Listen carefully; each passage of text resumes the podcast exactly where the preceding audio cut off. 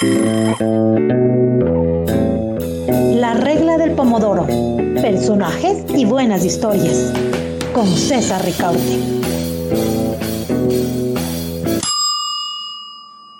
Hola amigos, bienvenidas y bienvenidos a este espacio, La regla del pomodoro. Estamos en el programa perdón, 95. Estamos ya cerca de la centena de programas. Esta vez les doy un cálido abrazo desde Montevideo, Uruguay. Ah, acá estamos eh, un grupo de activistas eh, de libertad de expresión. En pocos días más eh, se celebrará el 3 de mayo, Día Mundial de la Libertad de Prensa, y bueno, estamos cumpliendo una intensa agenda eh, por acá. Em, sin embargo, el tema que nos convoca hoy día, esta noche, en la regla del Pomodoro, es un tema complicado, es un tema eh, triste, que provoca eh, muchos sentimientos encontrados. Y es el tema de violencia sexual en las escuelas, cómo nos libramos del monstruo violencia sexual en las escuelas, cómo nos libramos del monstruo. Para hablar de este tema tenemos a Virginia Gómez de la Torre, directora de Fundación Desafío, médica cirujana, investigadora en salud mental y salud sexual y salud reproductiva, activista en derechos, ex militante de la Coalición Nacional de Mujeres y una de las accionantes en la demanda de inconstitucionalidad para viabilizar la legalización del aborto por violación. Bienvenida a esta charla, Virginia. Gracias por acompañarnos. Buenas noches, César. Muchas gracias por la invitación. Gracias a ti, Virginia. También tenemos eh, en este programa a Dagmar Flores, una periodista muy joven, eh, periodista de Ecuador Chequea, quien trabaja eh, en temas con enfoque de género y Derechos Humanos y ha hecho coberturas alrededor de eh, justamente eh, un hecho de coyuntura que explica este programa, que es esta violación, esta, eh, estos hechos que se produjeron en un em, transporte escolar del colegio oh, Dillon en la ciudad de, Quito. Bienvenida, Dagmar, gracias por acompañarnos. Muchas gracias César, buenas noches Virginia también, gracias por la invitación, muy amables. Bien, vamos a dar unos eh, breves datos de contexto. Queremos situar esta conversación también en el hecho de que eh, esta semana varias organizaciones de la sociedad civil presentamos a la opinión pública, presentamos a, a la sociedad, a los ciudadanos y también al Estado eh, una serie de informes que se construyeron de cara al examen periódico universal que Ecuador debe afrontar este año en el seno del Consejo de los Derechos Humanos de Naciones Unidas.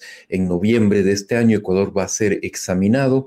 Sociedad civil debíamos eh, entregar nuestros informes hasta el 3 de, abril. Lo hemos hecho, hemos eh, trabajado además en una eh, coalición de organizaciones que ha sido muy enriquecedora, muy, una experiencia muy, muy interesante para nosotros como Fundamedios y espero que para todas las organizaciones que participamos de este proceso.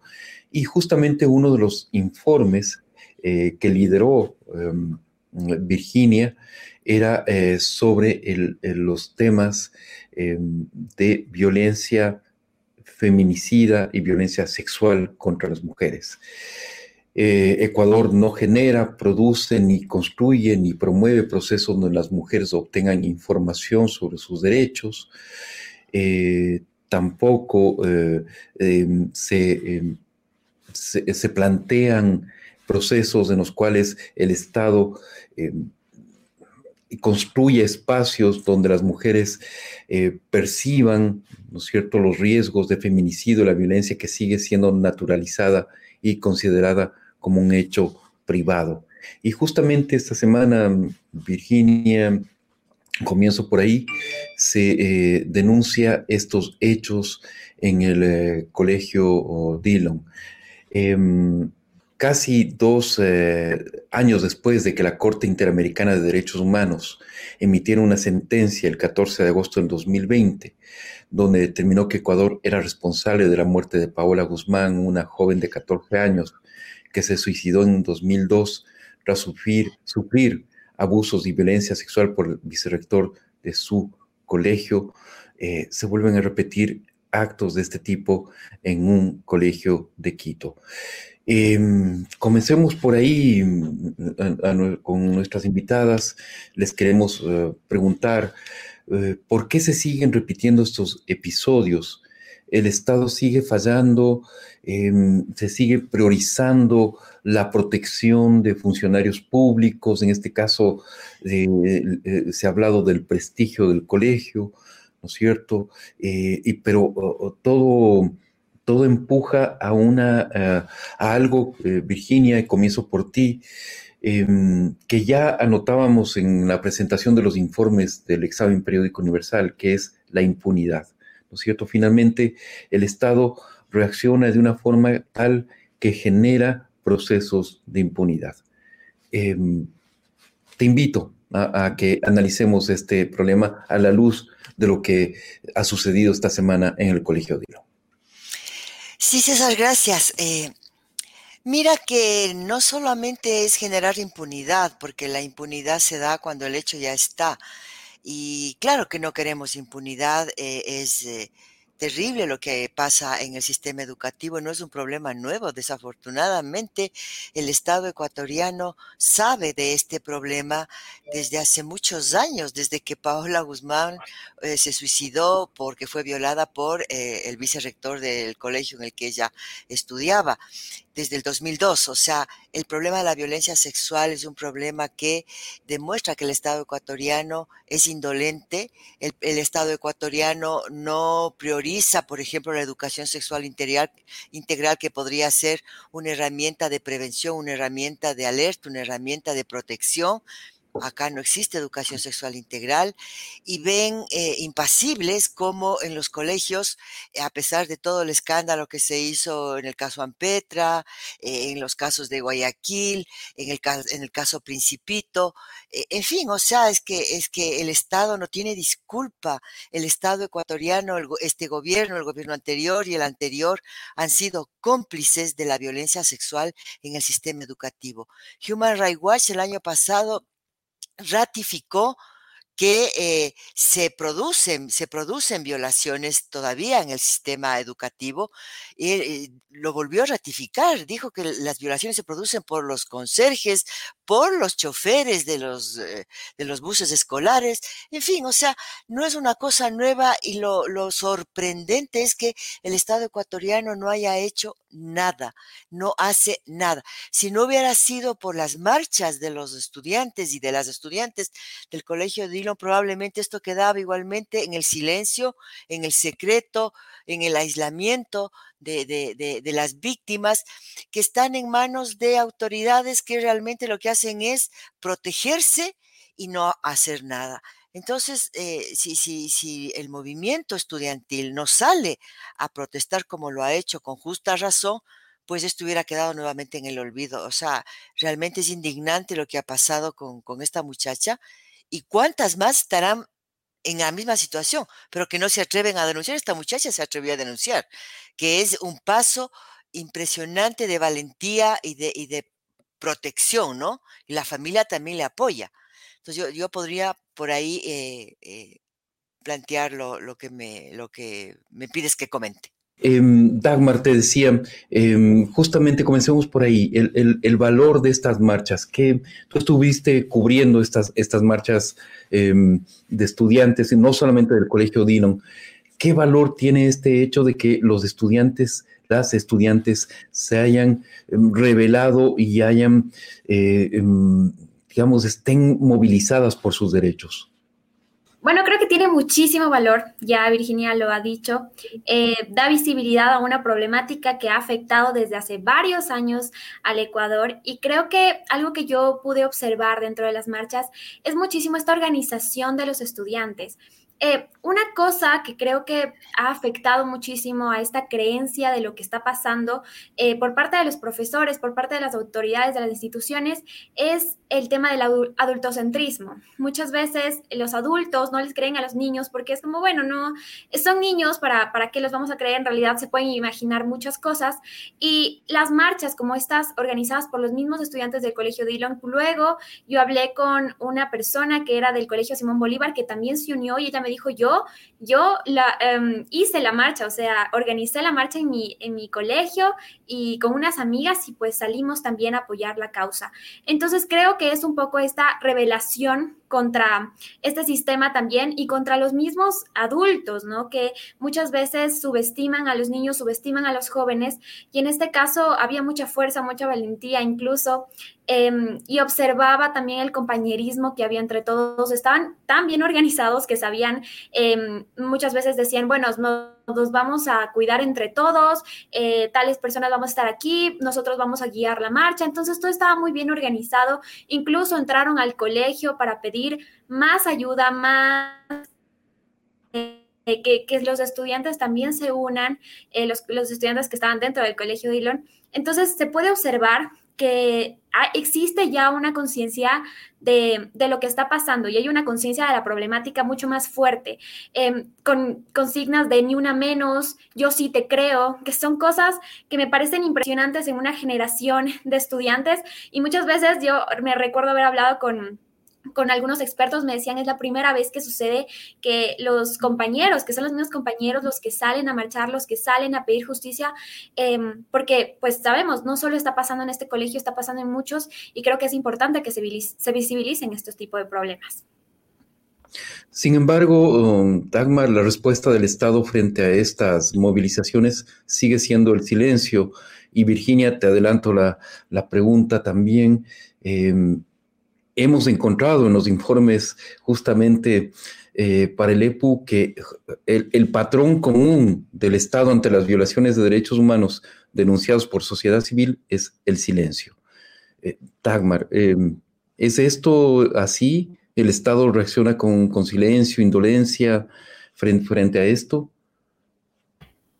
Yo creo que primero, en este caso en específico del Dillon, el Ministerio de Educación estuvo súper abierto ¿no? a la idea. Recuerdo que los chicos llegaron al ministerio, salió el viceministro, bueno, el día que yo estuve en la marcha, salió el viceministro, dijo que él estaba abierto a la conversación, hicieron incluso entrar a una comitiva de padres de familia. Sin embargo, y quiero aquí resaltar muchísimo, esta es una excepción. Yo creo que si no se hubiera vuelto incluso un caso mediático, no hubiera tenido la respuesta que tuvo por parte del Ministerio de Educación. Fue inmediato. La rectora, o sea, le pidieron la renuncia a la rectora y ese mismo día em, salió. Entonces, es, fue inmediato, pero, pero solo fue porque el caso se volvió mediático porque el caso llegó a tener pues todas esas marchas de estudiantes, varios colegios se unieron, pero lamentablemente solo uno de cada tres víctimas de violencia sexual se atreve a denunciar. Entonces, creo que hay muchísimo problema ahí de que mm, primero no les creen, si el caso no hubiera llegado a ser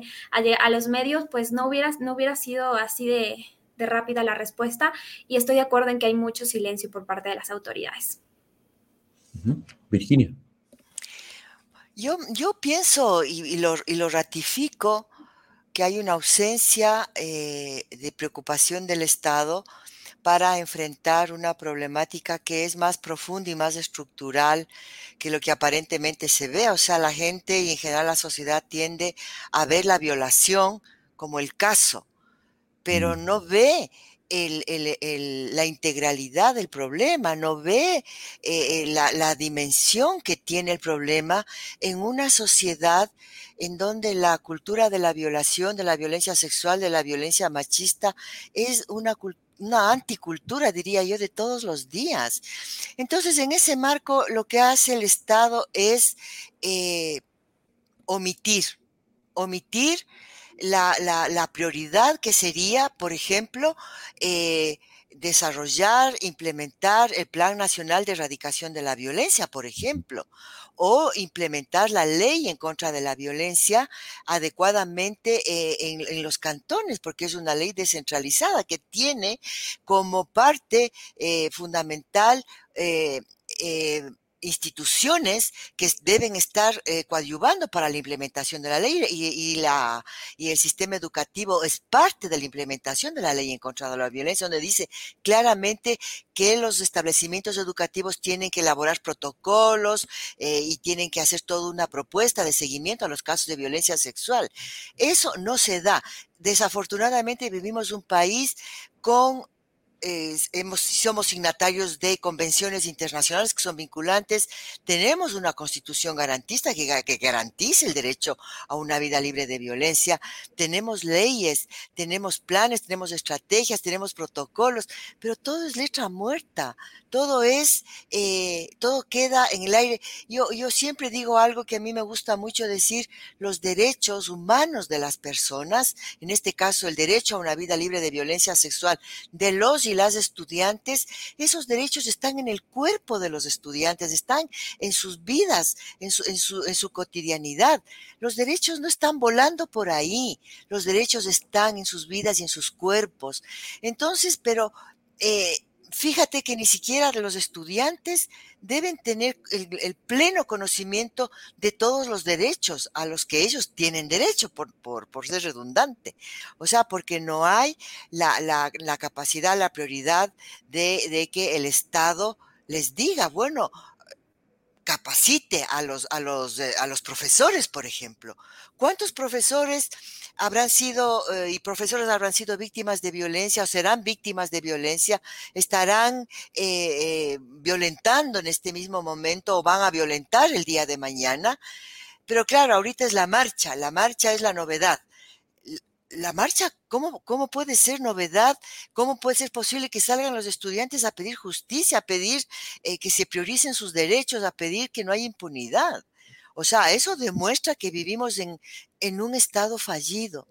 Yo lo, yo lo digo así muy, muy frontalmente.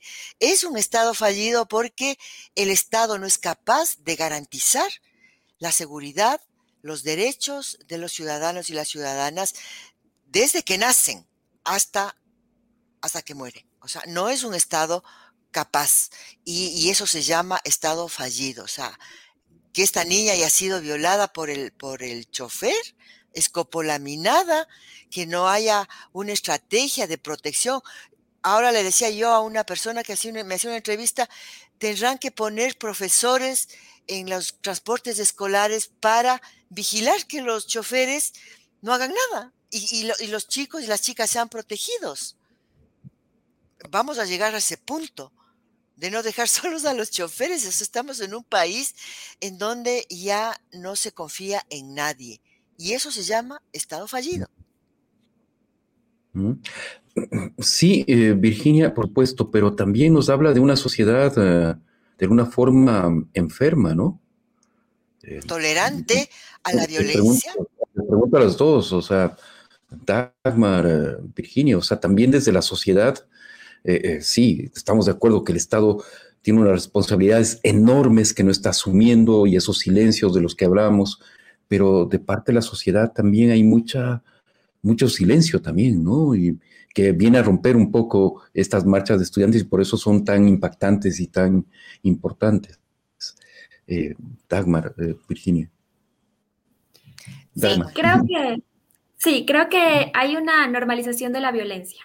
es, tan fuerte todo lo que está pasando porque en realidad desde los lugares en donde deberían existir, por ejemplo, deberían existir mucho cuidado, en donde hay más formación que son en los lugares, en donde es donde las niñas, por ejemplo, son las más violadas y violentadas por sus propios padres de familia, por las personas cercanas, por sus tíos, por sus abuelos. Entonces es es completamente estructural el problema. Va desde esta normalización de la violencia, como les había comentado, en el que, por ejemplo, la Fiscalía registra como 2.249 denuncias relacionadas al delito sexual contra niños y adolescentes solo en el 2021 y esas son las denuncias, como les había comentado. Entonces, creo que en sí sí existe, es un problema por parte de la sociedad en la que la categorización de la mujer sigue siendo como un objeto sexual como una ciudadana de segunda categoría y que no tiene los mismos derechos que los hombres. En base a esto, ¿qué pasa, por ejemplo, con los niños y niñas que están formándose y observando todos estos tipos de roles? Todo se vincula, de hecho, a esta percepción de la construcción de género y los roles de poder. Eh, entonces, sí, definitivamente no solo es el Estado el que falla, sino también los mismos cuidadores de los, de los niños y niñas. ¿Me repites el número, Dagmar, 3.800? Sí, en, la, Fiscalía registró en el 2021 2.249 denuncias relacionadas al delito sexual contra niños y adolescentes. Es impresionante, ¿no? Impresionante, Virginia. Como sociedad deberíamos estar avergonzados. horrorizados. Y ese número debe tener un, una gran eh, un gran subregistro, porque no todo se denuncia, o sea, siempre tenemos esta, esta dificultad, ¿no? De no registrar porque la gente no denuncia. Entre el 2014 y el 2021 en el Ecuador se recibieron 28.154 denuncias de delitos sexuales cometidos en el ámbito educativo por docentes, autoridades de instituciones educativas, choferes de transporte escolar y conserjes. O sea, 28.154 denuncias. Pero respecto a lo que tú planteas en términos de que la sociedad y el Estado, ¿no? O sea, el Estado es responsable y la sociedad también. Pero la sociedad, eh, y es una cuestión de ida y vuelta, diría yo, la sociedad es, eh, el, Estado es el reflejo de la sociedad, la sociedad es el reflejo del Estado. O sea, son cuestiones que están ahí eh, entrelazadas.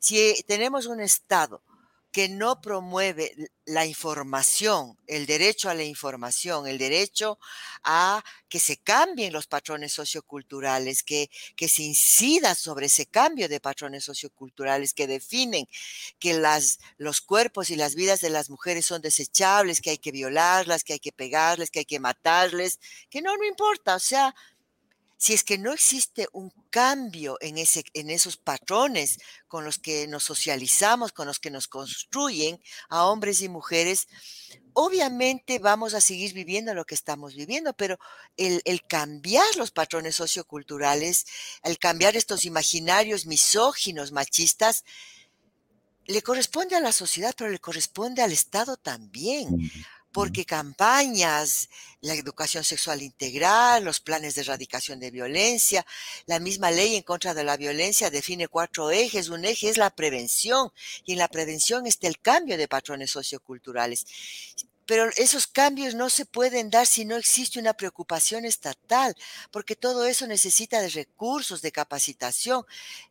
¿Cuánto, ¿Cómo sabemos? ¿Cómo sabemos? ¿Cómo contratan? ¿Cuál es el perfil de los profesores, de, los, quienes están en los colegios? ¿Cómo hay? el, caso Principito, por ejemplo. El, profesor de gimnasia violó al, niño. Hay el, caso de, en Ampetra, me parece que es que, era el profesor el que está eh, pintó las, las, ventanas de negro y, violaba a niñas y niños. O sea, ¿quién contrata ese tipo de personal? Mm. ¿Cómo es de la contratación? ¿Cuáles son los perfiles? O sea, contratan violadores. O sea, la, la, rectora que ha renunciado dice es que el chofer no es personal del colegio Dillon, pero el colegio Dillon contrata al, al, al, chofer del, del bus escolar.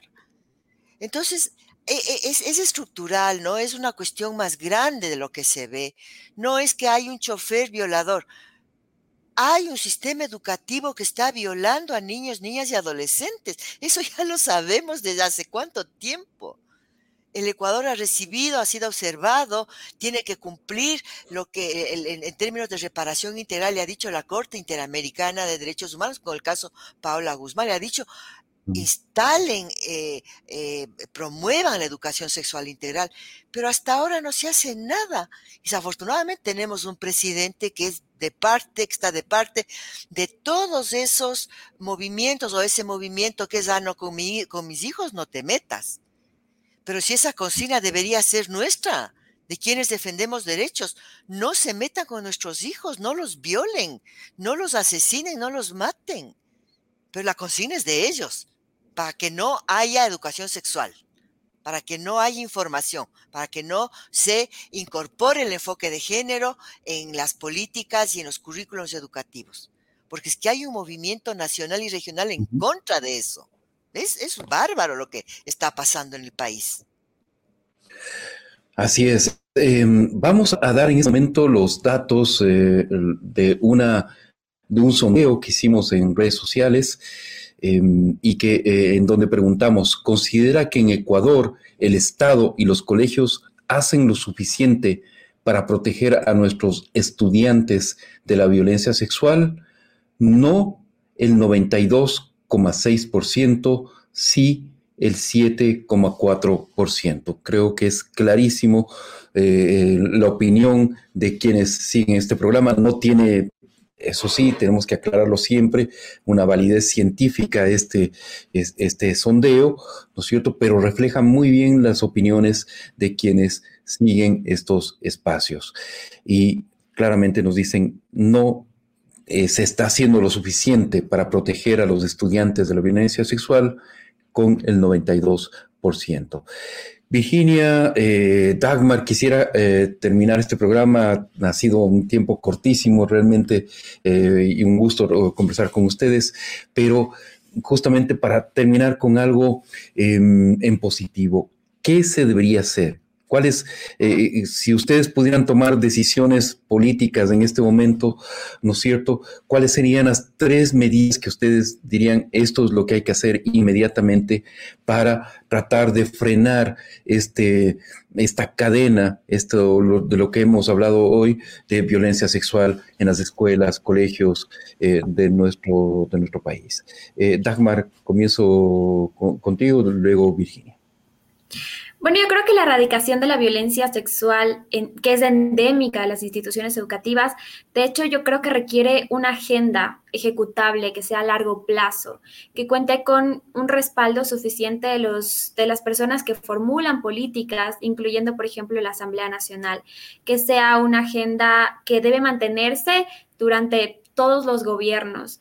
Y creo que algo muy importante es eh, que haya un personal capacitado en género y en derechos humanos. Creo que desde las autoridades, desde el mismo Ministerio de Educación, que es el que vigila todo este tema de las instituciones educativas, se necesita que sean todos capacitados, capacitados en género y en derechos humanos y, y en todo lo que puede pasar, cómo actuar Em, desde, personal encargado en bienestar, en protección de los estudiantes, siempre asegurando, por ejemplo, que las escuelas denuncien los casos de violencia sexual cuando ocurran y garantizar que todas las instituciones sean investigadas adecuadamente.